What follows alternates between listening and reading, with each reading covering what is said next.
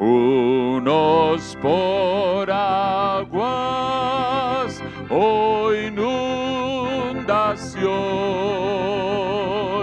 otros por fuego o grande dolor. Es por su sangre que Dios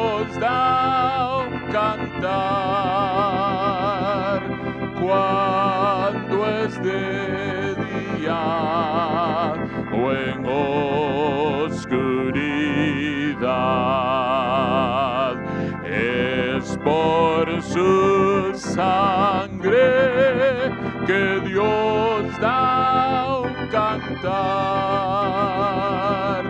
cuando es de día o en oscuridad. Padre amado, tú eres el Dios que da cánticos en la noche. Tu cántico nos acompañará siempre, Señor, aún en medio del fuego, aún en medio de la inundación. Y suplicamos, Señor, tu presencia con nosotros, tu presencia con nuestros hermanos que están sufriendo. Quédate, Señor, con ellos y habla a sus corazones. Muéstrale, Señor, que estás con ellos, por favor. Muy buenas noches, amados hermanos. El título del mensaje que vamos a, presentar esta noche es La sangre de los mártires es semilla de la iglesia. Vamos a ver dos citas bíblicas. La primera está en Mateo 5:10 y dice así, Bienaventurados los que padecen persecución por causa de la justicia, porque de ellos es el reino de los cielos. La segunda cita es en la segunda carta de Timoteo, capítulo 3, versículo 12, en donde el apóstol Pablo, guiado por el Espíritu, escribe lo siguiente. Y también todos los que quieren vivir piadosamente en Cristo Jesús padecerán persecución. Y hoy, hermanos, vamos a hablar de algunos mártires. Los que vamos a presentar aquí fueron extraídos del libro de los mártires de, Fox. Bueno, empecemos por decir que la persecución, bueno, empezó desde el Esteban, ¿verdad? Pero mmm, digamos que empezó desde mitad del siglo I y fuertemente se dio hasta el año 313, uh, en lo que podemos llamar las primeras 10 persecuciones de la iglesia primitiva. Esas 10 persecuciones eh, están uh, separadas de esa forma porque en cada una de ellas fue un emperador el que dirigía, el, que reinaba, digamos, durante esa persecución. Eh, podríamos decir que en todos esos años la iglesia cristiana era prohibida, no estaba permitida, y la primera persecución arranca con Nerón, quien incendia Roma. Bueno, aparte de haber matado a, a dos esposas y a su mamá, eh, estaba medio mal de, de la cabeza y se le ocurre incendiar Roma se le sale de proporciones quizás lo que él quería, porque Roma estaba constituida de 14 barrios, digamos, 14 colonias, de las cuatro, cuatro quedaron destruidas totalmente, siete quedaron muy destruidas y solamente tres barrios o tres colonias no sufrieron daño. Debemos ponernos en esa posición y entender que el pueblo estaba enojadísimo y pues, seguramente iban a querer la cabeza de Nerón, y él se la quitó culpando a los cristianos. Encontró en los cristianos el chivo expiatorio. Y a partir de ahí se, da, se dan las persecuciones. Siendo los principales exponentes de esta persecución el apóstol Pedro y el apóstol Pablo. Me voy a brincar a la persecución 4, que es de la que vamos a hablar de dos personajes en esta noche. Eh, esa persecución se dio bajo el imperio de Marco Antonio. Y los personajes de los que voy a hablar en esta noche en una primera etapa son Policarpo y Blandina. ¿Quiénes eran Policarpo y Blandina? Policarpo era un anciano en, en, en, la fecha en que fue su martirio, de 86 años de edad. Él fue discípulo directo del apóstol, del, eh, perdón, eh, del apóstol Juan, hermanos, perdónenme. Fue, fue discípulo directo de él. Y se dice que fue el mismo apóstol Juan quien eh, lo comisionó para, él llegó a ocupar el cargo de obispo de la iglesia de Esmirna, es decir, tenía un alto puesto dentro de la iglesia y era muy amado por los hermanos cristianos de esa época. Bueno, pues déjenme decirles que eh, em, dentro de las persecuciones que ordenó Marco Antonio, al principio eh, era contra los líderes de la iglesia. Entre el relato que les voy a hacer de Policarpo y el de Blandina hay mm, alrededor de 15 años de diferencia. Primero fue el de Policarpo. En ese tiempo se buscaba este, a los líderes, entonces no a los miembros, digamos. Pues bien, Policarpo anduvo escondiéndose y lo consiguió por algún tiempo, pero una noche Policarpo tiene un sueño y en ese sueño él ve que la almohada en la que estaba acostado se enciende en llamas y que todo, toda su cara, todo queda entre las llamas. Entonces él entendió que era la voluntad de Dios que él pasara por el martirio y el martirio de fuego. Ah,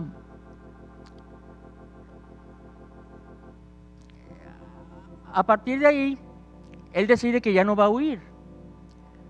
Entonces, eh, afortunadamente, hermanos, en esos tiempos se levantaban unas actas, que eran las actas de martirio, o martirius acts, algo así, este, actas. Eh, el martirio al que eran sujetados eh, eh, los enjuiciados o las víctimas, digámosle así, se levantaba un escrito de toda la conversación y de los dimes de una parte y de la otra, ¿verdad? Y hoy quiero presentarles el diálogo que tuvo Policarpo con el procónsul. Déjenme decirles primero que él ya no huyó. Y el día que fueron a apresarlo, él estaba en un segundo piso, digamos, de una casa. Fácilmente pudo haber huido. Pero él dijo una cosa, si ahora es la voluntad de Dios que yo pase por un martirio, entonces a partir de ahora esa es también mi voluntad, sujetando su voluntad a la voluntad de Dios. Muy bien. Ah, cuando llegaron los que lo iban a apresar, él iba bajando unas escaleras y pidió a sus colaboradores que prepararan una comida. Que prepararan comida. ¿Para quién? Para sus enemigos, para los soldados que iban a apresarlo. Él les dijo que los invitaba a comer, ellos aceptaron, les dijo, solamente les pido un favor. Quiero orar y cumplir mis deberes con Dios, mientras que ustedes disfrutan de, comida, cena, no sé qué haya sido, hermanos, pero de los alimentos. Se lo concedieron el permiso. Y estaban maravillados los soldados de a quién iban a apresar. Le tenían mucho aprecio. Pero bueno, ahora vamos a trasladarnos a, cuando lo llevaron a las autoridades que lo demandaban su aprehensión. Y voy a, dar lectura a unas conversaciones que tuvieron. Dice, el gobernador aconsejó a Policarpo que tuviese piedad de sí mismo por razón de su edad avanzada y que negase su fe en Cristo de una vez por medio de un juramento en el nombre del emperador. Policarpo le contestó, He servido a mi Dios Jesucristo durante 86 años y nunca me ha causado daño alguno.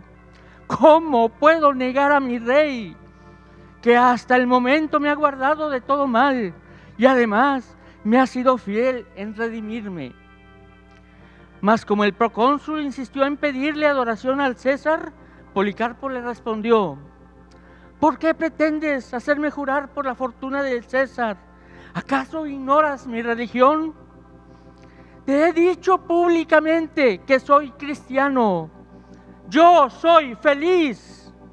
Si deseas saber qué doctrina es esta, dame un día de plazo, pues estoy dispuesto a instruirte en ella si tú lo estás para escucharme. Con un corazón de ganar almas, hermanos, hasta el último día de su vida, en ese día de su martirio. Pero el procónsul, cuyo nombre era Stasio Cuadrato, le contestó, da explicaciones al pueblo y no a mí. Policarpo respondió, a vuestra autoridad es a quien debemos obedecer mientras no nos mandéis cosas injustas y contra nuestras conciencias. Nuestra religión nos enseña a tributar el honor debido a las autoridades que emanan de la, de la de Dios y obedecer sus órdenes. En cuanto al pueblo, te juzgo indigno y no creo que deba darle explicaciones. Lo recto es obedecer al juez y no al pueblo. Hago un paréntesis, hermano. ¿Qué te importa más? ¿Lo que la gente diga de ti por ser cristiano, por vivir como Cristo? ¿O te importa más lo que opine el juez? Aquí Policarpo le está diciendo al, al gobernante y al procónsul, pero también lógicamente le está hablando del Señor. ¿Y nosotros qué podemos decir? ¿Nos importa más la voz populi o nos importa más la voz de Dios? Continuemos. El procónsul le dijo, a mi disposición están las fieras, a las que te entregaré para que te hagan pedazos si no desistes de tu terquedad. Otro paréntesis, opinión propia. Qué ingenuo era el procónsul. Creía que él era el que tenía la batuta en, esa conversación o en, en ese martirio, cuando la batuta la tenía el Señor. Él quería darle muerte por fieras, pero no era la voluntad de Dios la muerte por fieras. La, voluntad del Señor era la muerte por fuego. No podía ganar el procónsul. Dijo Policarpo nuevamente, vengan a mí los leones y todos los tormentos que vuestro furor invente. Me alegrarán las heridas y los suplicios serán mi gloria y mediré mis méritos por la intensidad del dolor. Cuanto mayor sea este, tanto mayor será el premio que por él reciba. Estoy dispuesto a todo. Por la humillación se consigue la gloria. Que vengan las fieras, porque no cambiaré mi fe. No es razonable que cambiemos del bien al mal por razón de las persecuciones. Mejor será que los hacedores de maldad se conviertan del mal al bien. Amén, hermanos. El procónsul le contestó, si no te asustan los dientes de las fieras, te entregaré a las llamas. Oh, procónsul, paréntesis, comentario personal. Te vas dando cuenta, el Dios de todos los cielos es el que tiene el control de esta situación, no tú. Policarpo le dijo, me amenazas con un fuego que dura una hora y luego se apaga. Y te olvidas del juicio venidero y del fuego eterno en el que arderán para siempre los impíos. Pero ¿a qué tantas palabras? Ejecuta pronto en mí tu voluntad. Y si hayas un nuevo género de suplicio, estrénalo en mí, dijo Policarpo.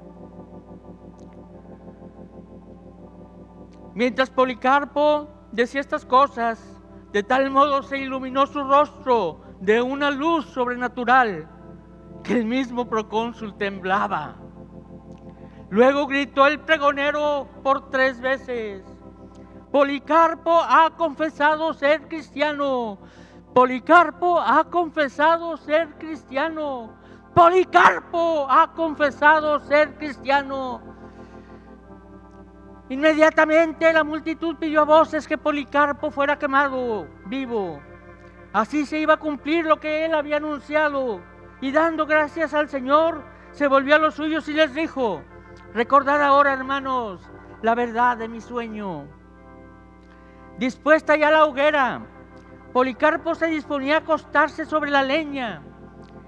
Enseguida, los verdugos se alistaron para clavarle sus manos y sus pies en la madera. Mas Policarpo les dijo, dejen, dejen, el que me dará la fuerza para aguantar la llama del fuego, me fortalecerá también para permanecer quieto en la misma, aunque no me clavaran las manos y los pies. Entonces acordaron no clavarle en la madera y solo le ataron las manos detrás de él con una soga. Preparado en esta manera para el sacrificio, y puesto sobre la leña como un cordero en holocausto, empezó a orar a Dios. Y una vez que concluyó su oración con el amén, los verdugos prendieron fuego a la leña sobre la cual habían puesto a Policarpo. Mientras la llama ascendía hacia el cielo, notaron con asombro que le hacía muy poco daño. A causa de esto, ordenaron al verdugo herirle con la espada. la cual, lo cual fue hecho inmediatamente. La sangre que por el calor del fuego o por alguna otra razón salió copiosamente de la herida y casi extinguió el fuego. Así, por fuego y por espada, el fiel testigo de Jesucristo murió y pasó a la presencia del Señor. Hermanos, el siguiente personaje de la iglesia primitiva del que quiero hablar es ahora de una mujer, una esclava, su nombre, Blandina. Yo opino que el nombre de ella era como un sarcasmo, porque ella no se debía haber llamado Blandina, ella se debía haber llamado Fuertina, o se debía haber llamado domadora de verdugos. Y ahora van a saber por qué. Antes que nada quiero decir una cosa, hermanos. Los hombres ven una cosa muy diferente. Los hombres ven las apariencias, pero Dios no ve las apariencias. El Señor ve lo que es, lo que somos. Y eso es muy importante. Y lo vemos en el caso de Policarpo. La gente veía a un ancianito, pero no veían la fuerza de su interior, que no era de él, que era del Señor. Y con Blandina, Blandina sucede lo mismo. Blandina era una mujer esclava que se convirtió al Evangelio del Señor. Primer punto que quiero recalcar. Oh, qué ama debe haber tenido para que una esclava por voluntad propia, y vamos a ver que si era por voluntad propia, porque alguien que anda con el Señor en fingimiento no aguanta lo que esta mujer pasó. Y esta mujer aceptó al Señor. En primer lugar, que tenemos una enseñanza de parte del Señor. Podemos influir en los que nos rodean de una forma tan maravillosa que podemos ser instrumentos de Dios para generar esta clase de siervos como el que vamos a analizar ahorita, del que vamos a aprender. Bien, Blandina, muy débil, era una joven o señora joven, por lo que se entiende, muy, muy delgada, muy frágil, chaparrita, era frágil. Ya para este tiempo, estamos hablando como de unos 15, 17 años después de lo de Policarpo, ya se perseguía a toda la iglesia, mm, líderes y miembros y ayudantes y lo que fuera. Y en la ciudad de Lyon, Francia, hacen una, una redada, digámosle así, y capturan a 48 hermanos en Cristo de la ciudad de Lyon. Y había fuertes, había los que tenían músculos, los fuertes, las hombres y mujeres con fortaleza física. Pero recordemos, nosotros vemos una cosa, pero Dios ve otra cosa. Y tenían miedo por Blandina, porque dijeron, ¿cómo? Blandina no va a aguantar ni el primer latigazo. Blandina no va a aguantar, no va a soportar. Pero déjame decirte, ¿Por qué te digo que debería ser llamada domadora de verdugos? Porque ellos los, los atormentaron por muchos días, hermanos. Y a Blandina la azotaban desde el amanecer hasta el anochecer. Y los verdugos se cansaban y se tenían que turnar porque sus brazos ya no podían. Pero Blandina no se quejaba. Lo único que salía de la boca de Blandina era, soy cristiana y en ello no hago nada malo. Era todo lo que ella decía. Valerosa mujer, fuerte, más fuerte que un roble. Y todos los hermanos que se creían fuertes y poderosos y, en los que se veía fuerza, todos ellos fueron o muriendo o apostatando. Pero de los 48, el último día quedaron cuatro, cinco, no recuerdo. Y siguieron dándoles tormentos. Y déjame decirte, al último solamente quedaban Pótico, un niño de 15 años, y ella, Blandina, quien había animado a cada uno de los 46 y al 47, porque Pótico murió antes que ella, los animaba para ir con Cristo.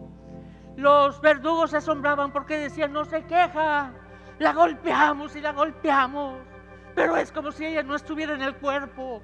Y eso era, hermanos, ella no estaba en ese cuerpo, ella estaba en la presencia del Altísimo. Por eso esos golpes no le hacían nada, por eso sus verdugos se cansaban. Haz un ejercicio de imaginación, hermano, hermana, que será más fatigoso dar un latigazo o recibirlo. Bueno, los verdugos lloraban porque se cansaban y tenían que turnarse, mas de ella solamente decía, soy cristiana y en ella, en ello no hay nada malo.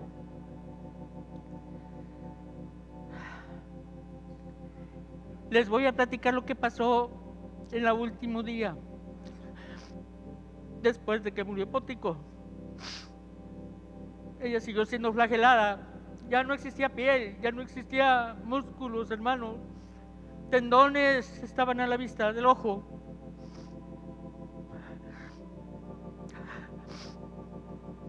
Continuó siendo flagelada. Las pusieron a las, a las fieras y las fieras no la atacaron. Solamente alguno que otro mordisco, pero no, no, no la lastimaron ellos seriamente. Fueron domados por el Señor. Le aplicaron la silla de hierro. ¿Sabes lo que es la silla de hierro? Una silla de ese material de hierro era calentada a veces por tres días. En la parte de abajo hacían fuego y era un fuego constante para que estuviera al rojo vivo. Los verdugos ni siquiera se acercaban a sentar al, al mártir a, la silla, lo hacían a la distancia, tenían unos como barrotes que en la parte de la orilla tenían una plancha, una placa, y con esos los empujaban hacia atrás, hasta que sus rodillas eran dobladas y caían sobre ella.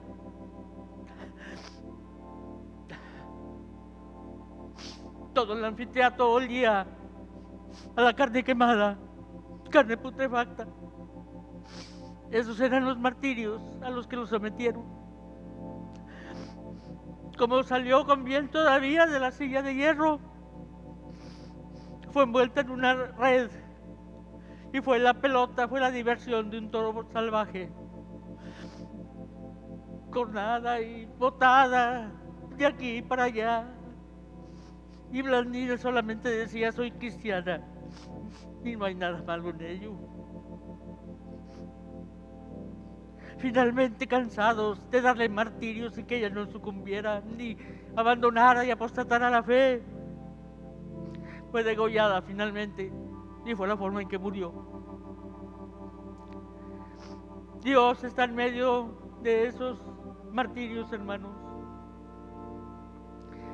Rápidamente les voy a platicar de Sanctus. Fue un hombre también de esta época, creo que fue del mismo grupo, que fue pasado por la silla de hierro una vez, no estoy seguro si fue la silla de hierro o con dos planchones, le quemaron al rojo vivo igual, le dieron en la parte delantera y en la parte trasera.